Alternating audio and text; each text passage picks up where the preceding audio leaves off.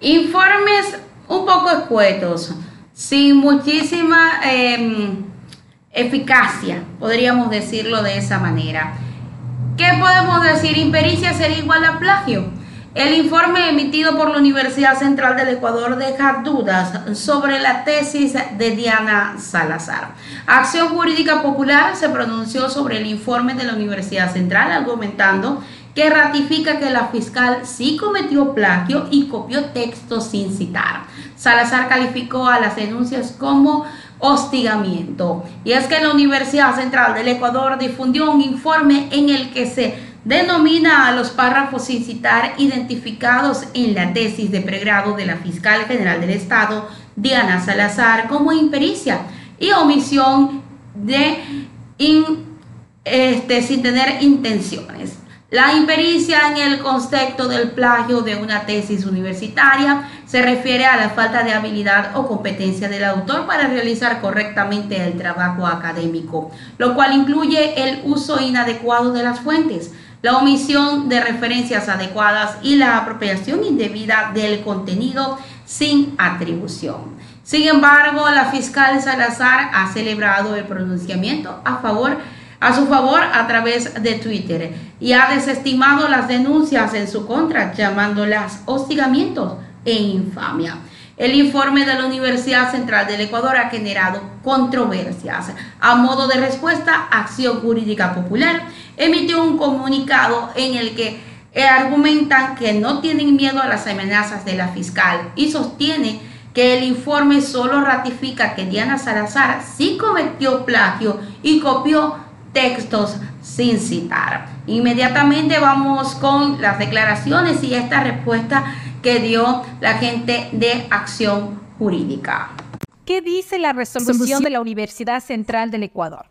Dice exactamente que Diana Salazar, la fiscal general, sí cometió plagio, que sí copió varios textos sin citar, pero que la señora fiscal es una ignorante, una inepta, una señora que no conoce cómo citar y los académicos llaman impericia. Entonces vamos a pedir el acta, la resolución de la reunión del comité universitario para saber cuál de los grandes académicos se inventó que el copiar textos significa impericia.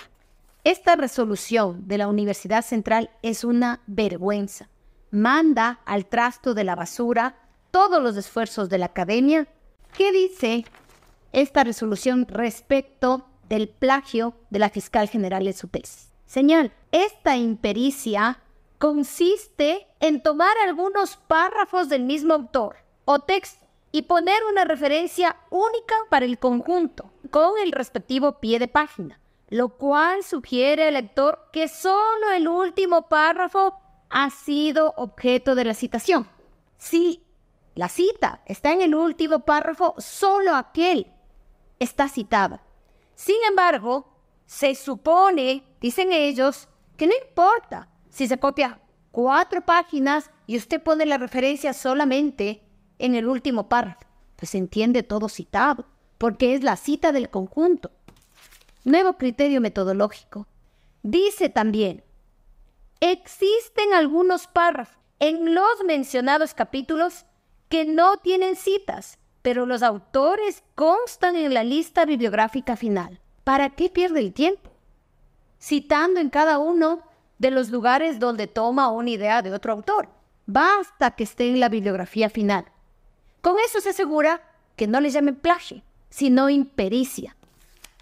Esto hace la universidad más importante de este país. Vamos a ver qué dice la Comisión Internacional cuando revise con criterios serios la tesis de la señora fiscal. ¿Qué dice la resolución de la Universidad Central? Allí tenían lo que decía la gente de acción jurídica, de verdad que esto es una burla total. Sin embargo, el plagio en cualquier forma es considerado una violación grave de la integridad académica y puede tener consecuencias negativas para la carrera y la reputación del estudiante. La red de científicos del Ecuador realizó un análisis frente a esta resolución en la que señala que la Universidad Central de manera implícita confirma que hubo plagio.